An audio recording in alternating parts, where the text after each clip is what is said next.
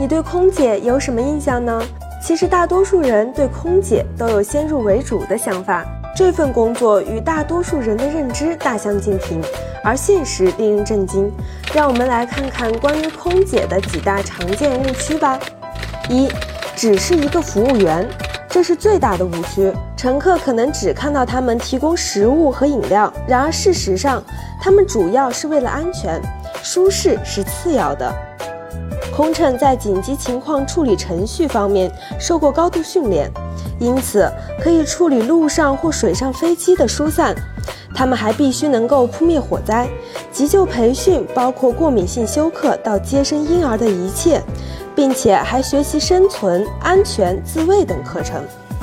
二，这不是一份工作，而是一种生活方式。在飞行了几年以后，他们就习惯了轮班。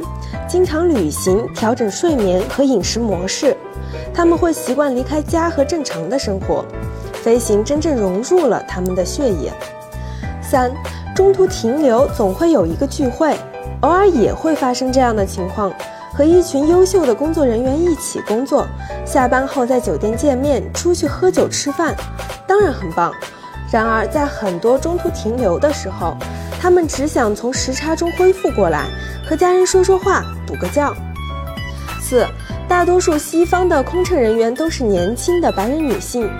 早在一九五零年代和一九六零年代，情况确实是这样的，但是现在更趋于多样化。尽管这种形象仍然经常被描绘出来，但当前的航空公司极具多元文化，在许多的西方国家，年龄限制和肤色限制已经被取消。五，找一份空乘的工作非常容易。事实上，进入哈佛都比找空姐工作更容易。在数以千计的申请中，大约只有百分之二能够通过最终获得 offer。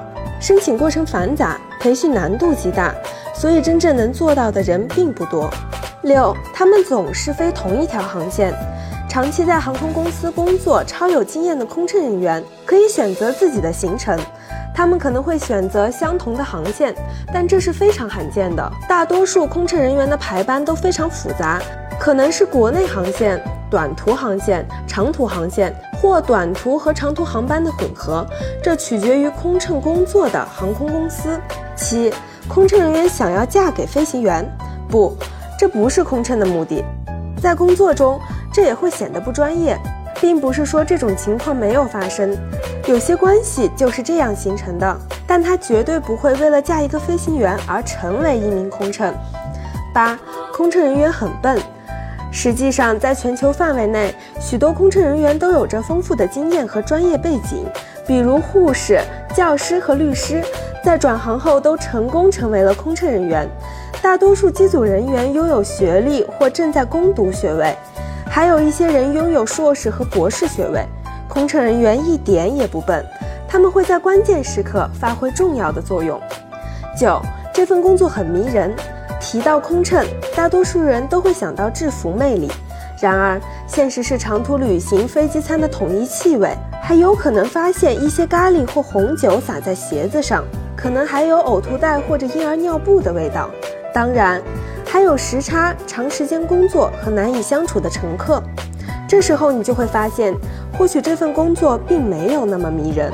好了，以上就是本期飞行 Q 的全部内容，欢迎大家点赞、评论、分享。飞行 Q 小分队说点你不知道的航空那些事儿，我们下期再见。